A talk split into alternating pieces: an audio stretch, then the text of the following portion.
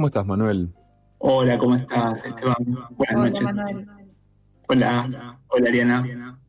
Em, vos sabés que eh, escuché unos audios tuyos eh, hoy eh, en el que proponías que... mm, te, te voy a arrancar por acá y vos arrancá por donde vos quieras, ¿no?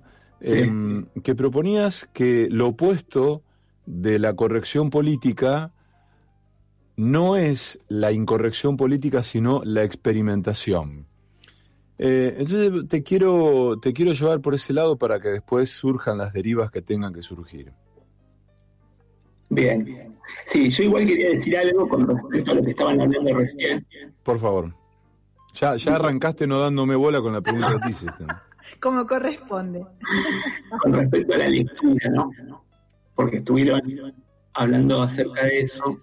Y me parece que ahí también hay, se filtra alguna cuestión de la corrección política, porque mm, hay una idea, hay un imaginario que la lectura nos hace mejores, que recomendamos la lectura cuando nosotros no le, me incluyo, digo, en el sentido general de este imaginario, ¿no? Cuando, cuando en general no se lee. Mm. Digo en ese sentido. Los pibes no leen, los chicos de ahora no, las chicas de ahora no leen. Como Pero si- esa es una afirmación así tan taxativa que haces. No, no. Ah, Justamente perdón, yo perdón. Estoy reproduciendo ese supuesto imaginario. Ah, está bien, perdón, perdón. de los adultos o adultos mayores, digo porque Ariana comentó algo de los padres, y a mí me parece que eso es clave con respecto a la lectura. Los Bien. chicos de ahora no leen, y los padres, Totalmente. Es algo que se aprende en la casa, si no, no, es muy difícil de transmitirlo. ¿no? Como Ni hablar. claro, y justamente en la universidad, ya que estamos en Radio Universidad, eh, uno podría pensar que, sobre todo en, la facultad, en las dos facultades donde doy clase yo, que, que son humanidades y, y psicología, formamos lectores. Yo me estoy, doy clase en primer año y no considero que estoy formando psicólogo en absoluto, ni filósofo, ni antropólogo, sino que en primer año formamos lectores. Ajá. ¿Y ¿Cómo se hace para formar un lector si no es suscitando el deseo de lectura en el otro? ¿Y cómo se hace para suscitar el deseo de lectura en el otro si no es en acto? Y no señalando y diciendo, queridos alumnos y alumnas, hay que leer porque leer nos hace mejores personas. Desde la ejemplaridad, digamos. Claro. Sino desde el acto, que se note que uno lee, que se note el entusiasmo por la lectura. Mm. A mí me parece que eso es clave. Yo, vos sabés que eh, siempre me acuerdo de una frase de Alejandro Dolina, digamos, no, no importa el, el- no importa el, tenor de, de Alejandro Dolina en términos, digamos, de lo que para cada uno signifique, pero me acuerdo de algo que me, gustó lo, lo que dijo, porque respecto a esto que decís, Manuel, Dolina dijo, la gente no lee, la gente quisiera haber leído. Exactamente, eso, eso es, eso es tal cual. Hay una idea de que me gustaría ya haberlo hecho, pero no hacer el esfuerzo, porque efectivamente leer Bueno. requiere un esfuerzo. Bueno, No pero es también... no es un paraíso leer. Claro, pero también a mí me parece, Manuel, que y voy a tocar algo que me parece que lo, lo vamos a, a- a navegar hoy y seguramente en programas venideros también, que todo es posible cuando uno libidiniza algo, ero- lo erotiza. Claro, por eso dice lo de suscitar el deseo en el otro. Claro. Sí. Igualmente, sí, perdón, perdón, seguí. Dale, dale, no, Ariel, dale. Eh, no, no, porque digo, me quedé con esta idea que yo la considero una mentira tremenda, que esto de que leer te va a hacer buena persona. Yo lo que menos le diría a alguien es que lea por eso, digamos. Eh, yo no creo que te haga buena persona leer. Eh, apuntaría más a, a que puedan encontrar el disfrute, digamos, de la lectura, por la lectura. Y después lo que venga, que venga por añadidura, digamos. Claro, pero el disfrute no es solo disfrute. Quiero decir, uno se enfrenta a un texto y no solo hay disfrute, porque hay momentos de aburrimiento, de padecimiento, depende del texto con el que uno se enfrente. Claro. Pero generar la idea de que solo es goce, seguro que hay un placer, pero digo, mejor la palabra goce en el sentido de la tensión que hay en esa lectura. Y sí, hay pasajes que a lo mejor no tengo ganas de leerlo, pero bueno, es todo parte de esa, esa misma, esa misma acción, que es leer. Por otra parte, en esta supuesta distinción entre pensar y hacer, o leer y hacer, alguien está leyendo y le dice el padre o la madre, ¿por qué no haces algo? y está leyendo.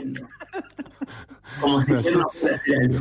Me haces acordar a Liliana Bodoc, eh, Manuel, una, mm, una escritora argentina, se murió hace algunos años, pampeana ella, que cuenta en un audio hermoso que, que hemos compartido en el programa, que mm, de niña tenía muchos problemas de, de, respiración, ¿viste? Tenía dificultad, tenía asma, entonces dice que pasó mucho tiempo de su, este, de su infancia y preadolescencia en cama.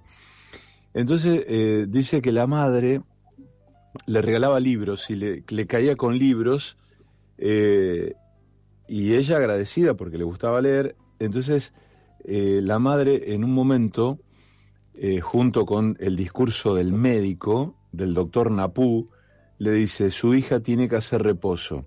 Y ella dice, si ambos supieran que yo mientras leía lo menos que hacía era hacer reposo, no lo hubieran podido creer. Claro. Claro. Bueno, hay un poco esta idea de que de lo pasivo, ahí está, de la lectura como pasivo, como un ejercicio pasivo, o del pensamiento como algo pasivo. Mm. Y lo diferenciamos de la actividad, de la acción, de tomar las armas, digamos, así en, términos extremos. Y eso me parece que tiene que ver con, con cierto antiintelectualismo que hay, que yo no lo puedo ignorar, digamos, que está muy presente en un discurso social. Yo escribí un texto sobre crímenes de familia que habíamos hablado acá previamente, mm. y la mayoría de las críticas, no, no cuando lo comparto yo, sino en, en el muro, en el muro de amigos o en el foro del diario, no hacían hincapié en, en lo que yo comentaba digamos, mi, mi opinión sobre la película lo que yo decía sobre lo políticamente correcto, sino que se hacía hincapié muchas veces en por qué tan, tantos autores citados y por qué tantas palabras para decir algo que se podía haber dicho de otra forma. Como que notaba que ahí había una resistencia a elaborar, a intentar elaborar un pequeño pensamiento que no fuera un lugar común. A mí me suena eso a a, a la idea de que se puede decir más fácil, que se puede, que no es necesario tanto tanto rodeo. Tanto rodeo, y para mí es fundamental el rodeo. si, y si menciono a algún autor, no es porque quiero demostrar algo, no porque me parecía que era fundamental mencionarlo. No, eso se lee como que hay, como que el escritor en este caso quiere demostrar algo más, quiere subirse a un pedestal que sería el pedestal del intelectual. Y ahí hay un conflicto que yo no termino de resolver, que no, sé cómo... Eh, eh, yo me voy a quedar así, de, digamos, con seguramente con muchas más, pero eh, de esta charla, Manuel, con esta cuestión de, de, de una especie de celebración del rodeo, porque eh, yo no, no, no, voy a atinar a, a, responderte esa, esa disquisición, pero sí proponerte una lectura que seguramente mm, la considerás, pero tiene que ver con eh, el, esta, este ensalzamiento de la comunicación a cualquier precio. Digo, esta, este, esta idealización de una dimensión de la comunicación según la cual lo que decimos, lo que digamos, lo que alguien diga tiene que llegarle al otro, de cualquier modo, eh, franqueando cualquier tipo de barreras y salteando cualquier tipo de dolores y dificultades. Sí, sí como también, ¿no? ¿Cómo? Me parece que, me parece que hay también lo que lo que en general se busca, que me parece que es el gran, el gran error, es, es buscar un sentido único, un mensaje claro. Digo, en literatura es lo que menos podemos buscar y lo más triste sería que un, que un cuento, digamos, habla de esto, ¿no? O cuenta esta historia. En realidad un cuento es mucho más que, eh, que la historia. Eh, y todo eso que es del rodeo, todo eso que, que aparentemente es lo que lo que está de más para alguien que quiere encontrar un sentido único. Es, la literatura misma. Claro, como si hubiese una sobrevaloración del comprender. ¿Del, qué, perdón? Del comprender. Del entender. Sí. No entendí. ¿Qué quiere decir eso en una película? ¿Qué quiere decir eso en, una novela o en un pasaje? Eh, de algún libro, ¿no? No entendí. Justamente hoy en, una clase eh, hablaba sobre Derrida y Derrida hace una diferenciación entre una lectura lineal y una lectura que apuesta a la curva. ¿A la? A la curva. Sí. ¿No? Al rodeo, a la curva, a lo que no es directo. Justamente la filosofía de Derrida apuesta a eso a la curva, al tiempo, a la relectura, a volver sobre a ver qué pasa con eso que, no entendí, porque es mucho más productivo, digamos, volver sobre el texto, sobre un texto que supuestamente no entendí, a ver qué pasa con la nueva relectura que ya dar por sentado, no, ah, acá quedó claro lo que quiso decir el autor. Eh, está bien. Ahora eh, hay una yo creo que hay una, un ensalzamiento de esa pereza, Manuel, que vos denuncias, eh, que apunta a la comunicación, a esta dimensión de, yo diría, de, de, hacémela fácil, ¿no? Ahora, eh, no te, te, lo pregunto, digamos, ¿no te parece en un punto que hay como una, no, no, no sé si decir una, una justificación por eso, pero mira, te hago un planteo de algo que estuvimos hablando incluso con Ariana y con algunas amigas y amigos en estos días, de mm, un rum rum de las denunciaciones eh, políticas de mucha gente que, sobre todo en redes sociales, eh, tiene una, una postura casi masturbatoria, incluso, digamos, desde espacios políticos, esto de hablarles a aquellos que ya están convencidos de algo, en lugar de conquistar a aquellos que no.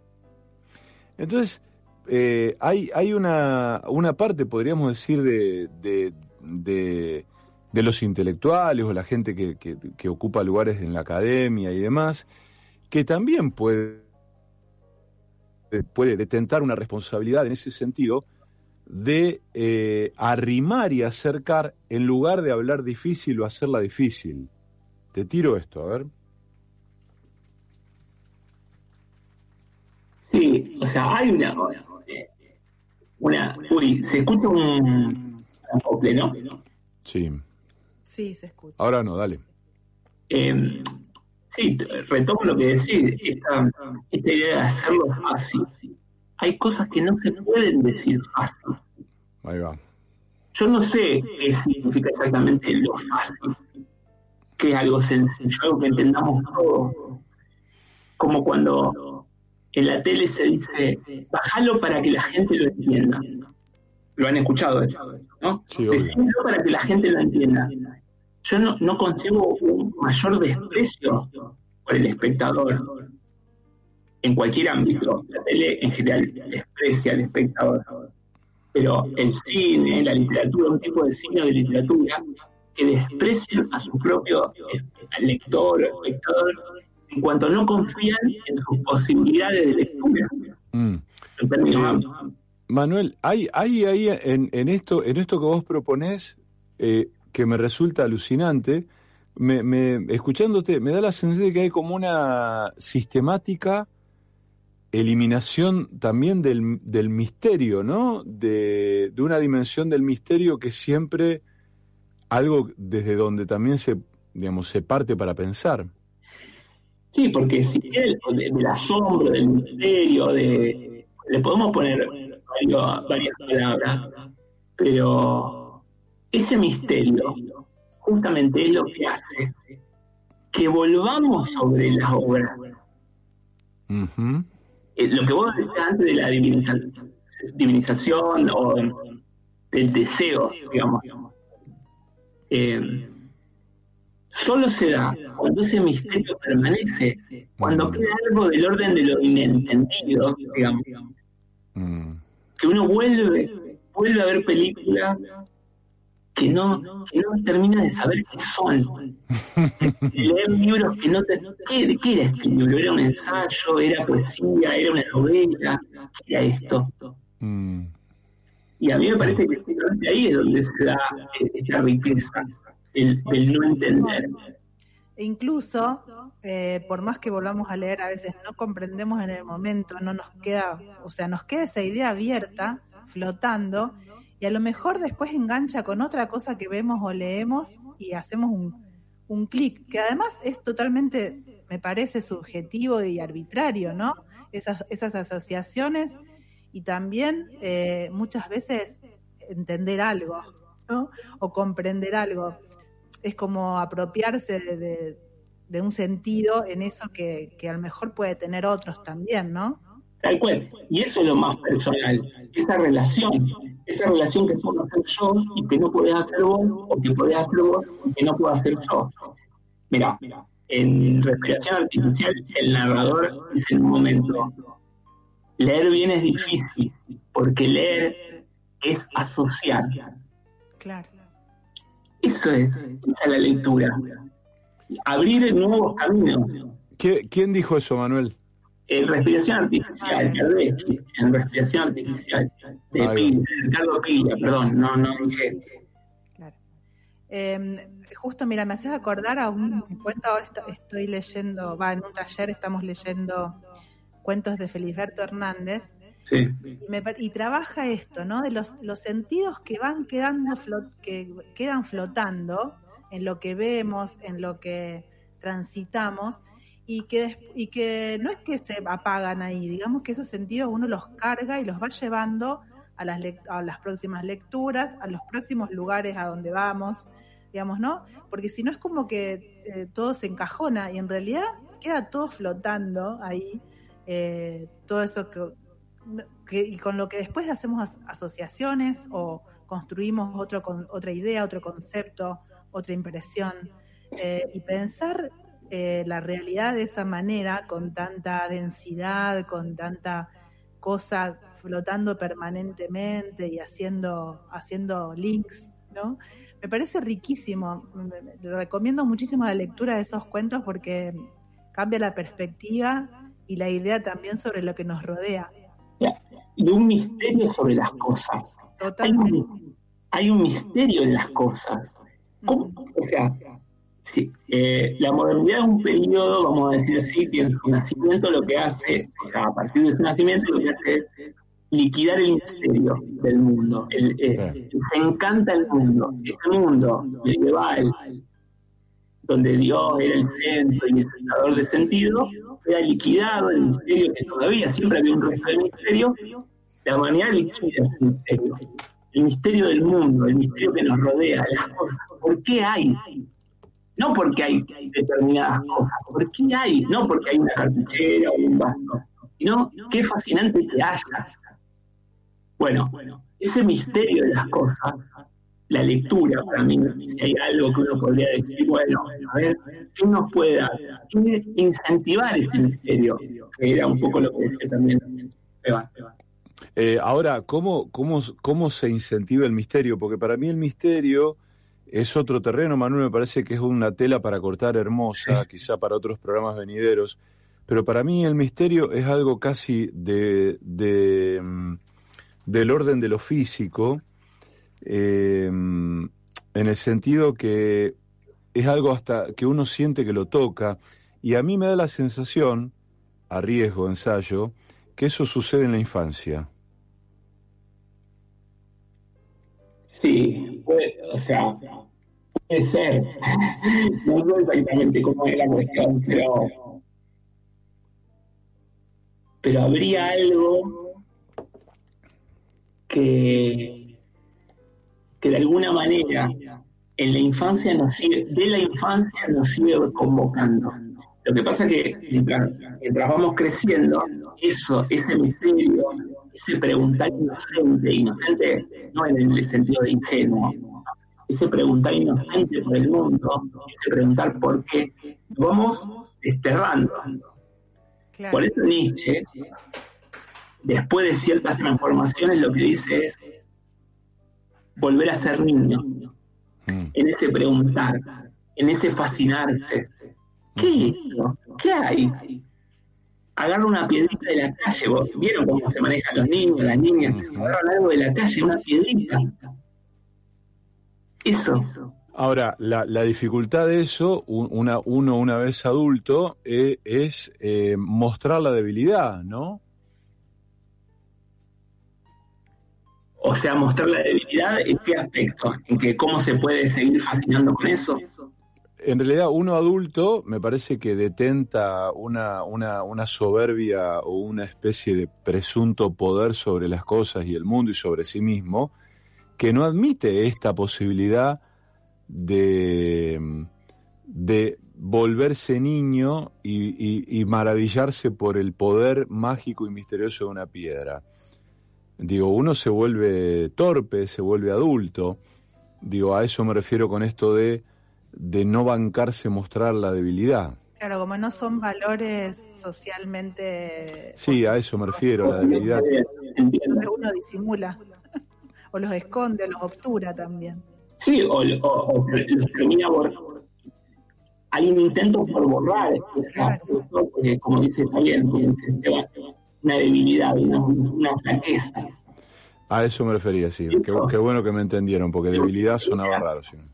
Para mí lo que genera, en términos generales, el ámbito del arte o de la cultura, es que uno pueda seguir haciendo las cosas que hacía de niña y que esas cosas que hace sean socialmente valoradas. Claro. ¿Se entiende? qué bueno es, muy bueno, muy bueno.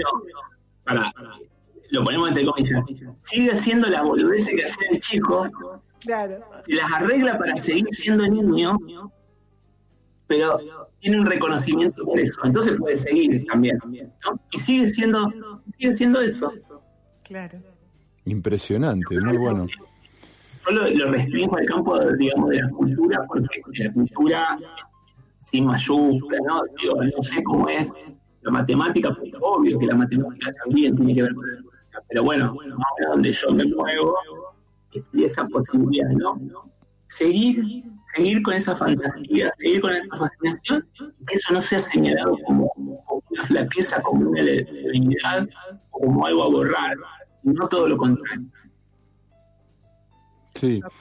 Eh, es, es, desde esos lugares donde se construye también ese, mm, digamos, ese miedo eh, fundacional, podríamos decir, que nos lleva a, a, todos lo, a todas las formas de la, de la corrección política y a esta idea del bien, ¿no? Sí, bueno, ahora nos movemos, eh, no, no, no sé cómo relacionar corrección política con infancia, digamos, o con la pérdida de la infancia, pero... Me parece que hay una relación. Sí, en cuanto a que los adultos no pueden hacer lo, que corresponde, no es mantener esa postura infantil, digamos. Mm. Em, pero con lo que decía vos, lo que, con la pregunta que hiciste al principio, ahí lo podemos relacionar con la experimentación. Quizás algo propio de la infancia que es la experimentación, experimentar con el mundo ¿no? Meter la mano en el barro, tocar las cosas, preguntar por qué. lo políticamente correcto justamente sería lo contrario a esa experimentación, en el sentido que hay formas, para decirlo de alguna manera, formas de decir estipuladas. Mm. Los niños no tienen forma de, forma de decir estipulada. Incluso, eh, ahora no, me sale, pero vieron cuando conjugan, entre comillas, mal los verbos, que dicen Sí, yo andé, sí, sí, sí. que en realidad tienen una lógica. Ellos manejan la lógica. Claro. Sí, sí, ni hablar. Son irregulares, entonces lo regular sí, eh, no está mal. Pero digo, una forma de decir estipulada que no cesa con lo políticamente incorrecto. Porque ya que estamos en esto, lo vamos a pensar. Lo, opuesto de lo políticamente correcto no es lo políticamente incorrecto, porque lo políticamente incorrecto se maneja por oposición a lo políticamente correcto. De manera más o menos automática, digamos. Claro. Entonces, la forma de decir estipulada por lo políticamente correcto se va a la contraria, la negación. Pero eso no es experimentar, es simplemente dar vuelta lo que ya está establecido y, e ir por la contraria. No solo eso, sino que si nosotros tomamos cuenta quiénes son los que se presentan como políticamente correctos, vamos a encontrar un infames prácticamente. Mm. ¿Quiénes son los personajes que se manejan en la, corrección política? Voy a dar un nombre propio, voy a hacer un nombre propio para que se entienda obvio, ley, Esper. Son aquellos que se presentan como los que dicen lo que nadie se anima a decir. Ahí está, sí. Son los que se, los que se presentan como rebeldes, como, como resistentes a un sistema que está caduco. Sí, aparte, aparte de tentando un nombre que tiene una connotación cada vez más perversa y confusa, que es el de libertarios. Libertarios, sí, exacto. Sí. Eh, pero ese, ese, movimiento, digamos, de lo políticamente incorrecto es la otra cara de la moneda de lo políticamente correcto. Para mí, el, verdadero enfrentamiento con lo políticamente correcto se puede hacer de la experimentación con la forma, con el lenguaje. Ya está estipulado lo que tenemos que decir. Y yo acá no puedo decir cosas porque sé que eso puede tener consecuencias. Y ahí estamos en un problema. Manuel, quiero que desarrollemos este asunto de, qué pensás cuando pensás en experimentación como lo opuesto a la corrección política. pienso en experimentación con la forma propia de, sentir, si, vamos a hablar de algún, algún ámbito como sería el cine, que, es algo que, que esto se puede ver con cierta facilidad y es bastante masivo. La experimentación con la forma, cinematográfica, digamos, con, el lenguaje cinematográfico, con usar estereotipos o, experimentar con esa forma que no se sabe a dónde llegar, porque ahí está la cuestión de experimentación, sería empezar en un punto y no saber a dónde llego. Justamente, la, porque acá la corrección política no solo es, es algo en algún sentido uno queda bien diciendo algo, diciendo una frase que, o, alguna sentencia, sino también tiene que ver con, qué ofrezco. ¿no? ¿Con qué, perdón? Con qué ofrezco. Ah, ¿Con qué ofrece el director, qué ofrece el director, qué ofrece el, artista. Eh, a mí me parece que hay ese trabajo, la, la corrección política lo que hace es generar una, una especie de de colchón en donde todos nos movemos con cierta tranquilidad porque sabemos lo que el otro va a recibir ya está estipulado de antemano, ya está estipulado. Ya hay un sentido anticipado. Está bien, pero pero vos, vos, vos, ahí está, estás eh, proponiendo algo que tiene que ver con también un otro, ¿no? Es decir, el, registro de un otro eh, en cuya percepción impacta este fenómeno de la corrección política, pero también eh, pienso a partir de lo que decís, eh, Manuel, que este ejercicio de la corrección política, enfermizo, cultural, también deviene en, en, una consecuencia para uno mismo, en tanto un practicante de, esta corrección política, por el hecho de enmudecer y también de, de construir un, digamos, un falso, eh, un, una, un enmascaramiento, ¿no? Como estar, estar a salvo, digamos, de correr un riesgo, digamos. Muy bueno eso, justo porque estuve leyendo el último libro de Alexandra Cohen, no sé si la conocen. Y sin embargo el amor. Exacto, elogio del incierto. Ese sería la, Sí, exactamente. Eh, que, donde se plantea esto respecto al amor, que uno lo podría pensar en términos generales. ¿Qué pasa con el riesgo? La corrección política lo que hace es hacernos evadir, nos, permite evadir ese riesgo. Porque, quiero decir algo, cuando yo hablo de corrección política, no estoy hablando solo de que los otros se manejan con la corrección política. Yo también, o sea, es que caemos en la, en la misma lógica de que el problema está en el otro. Claro. Y, esto nos atañe todo, nos atraviesa todo.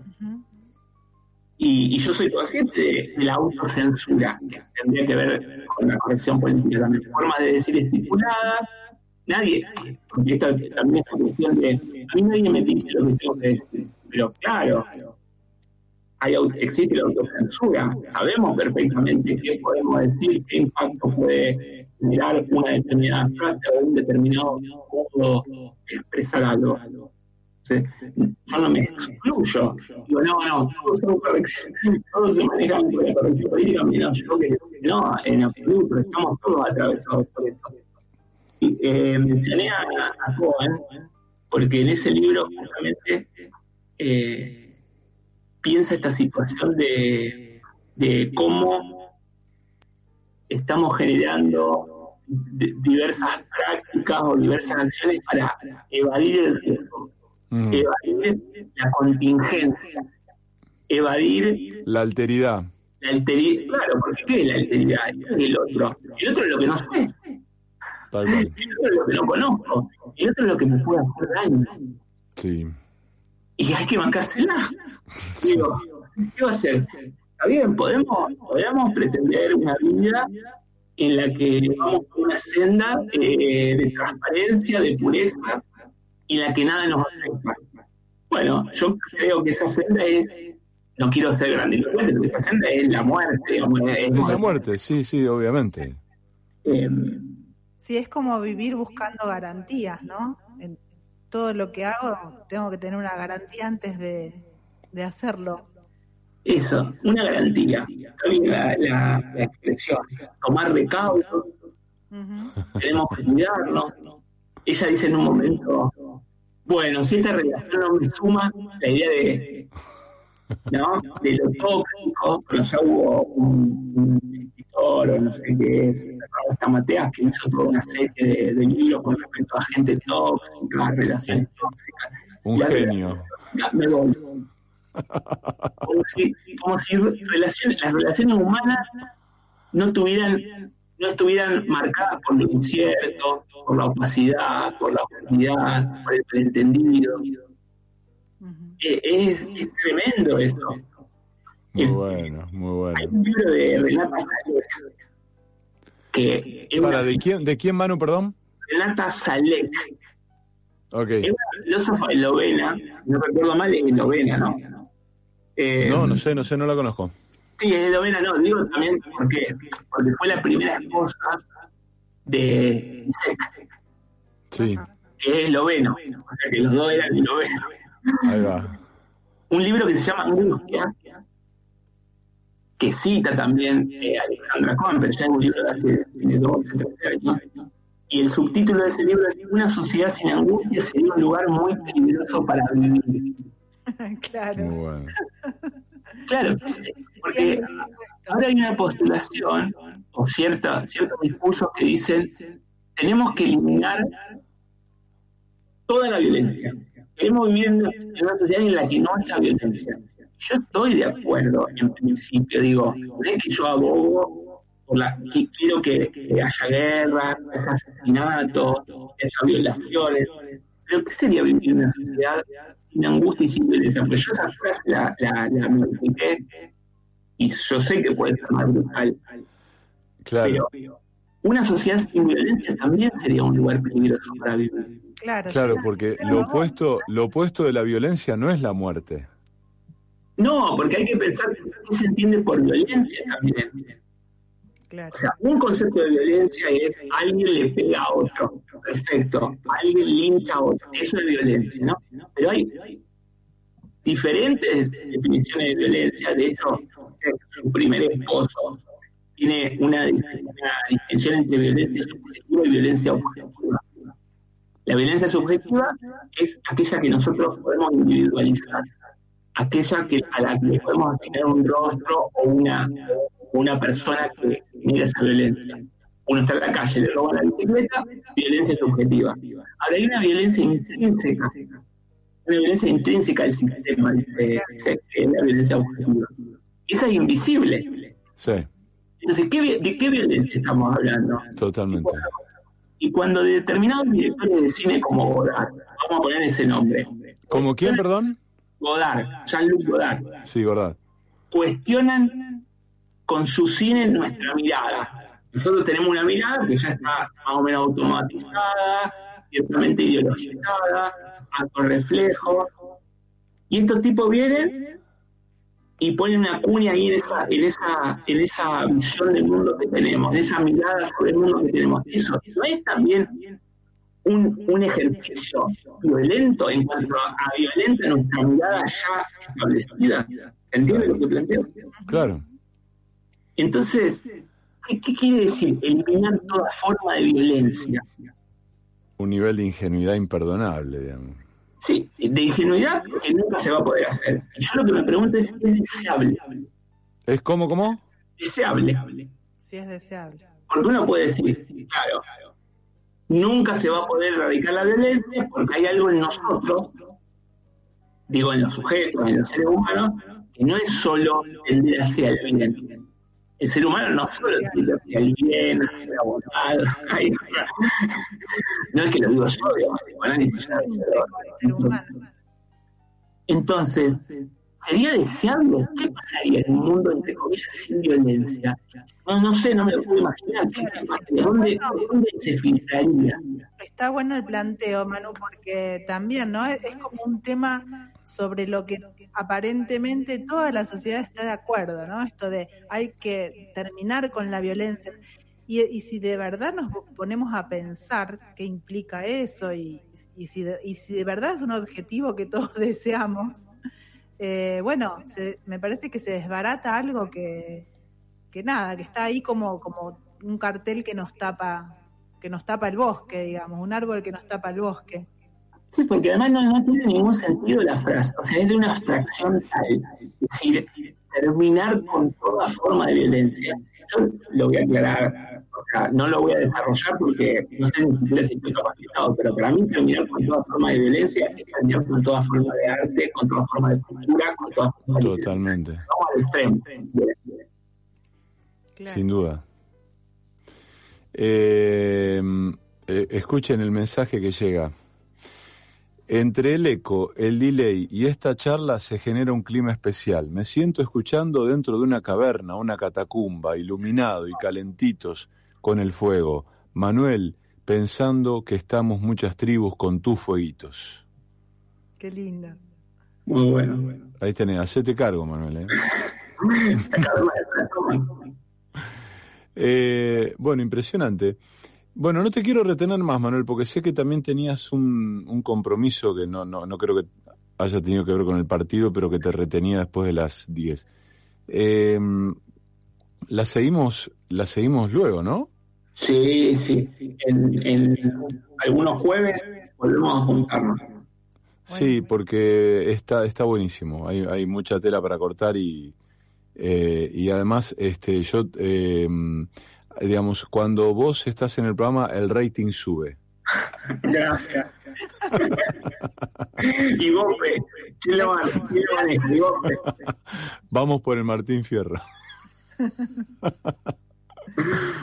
Manuel, querido, muchas gracias. Te mandamos un abrazo. Bueno, gracias a ustedes. Buenas noches.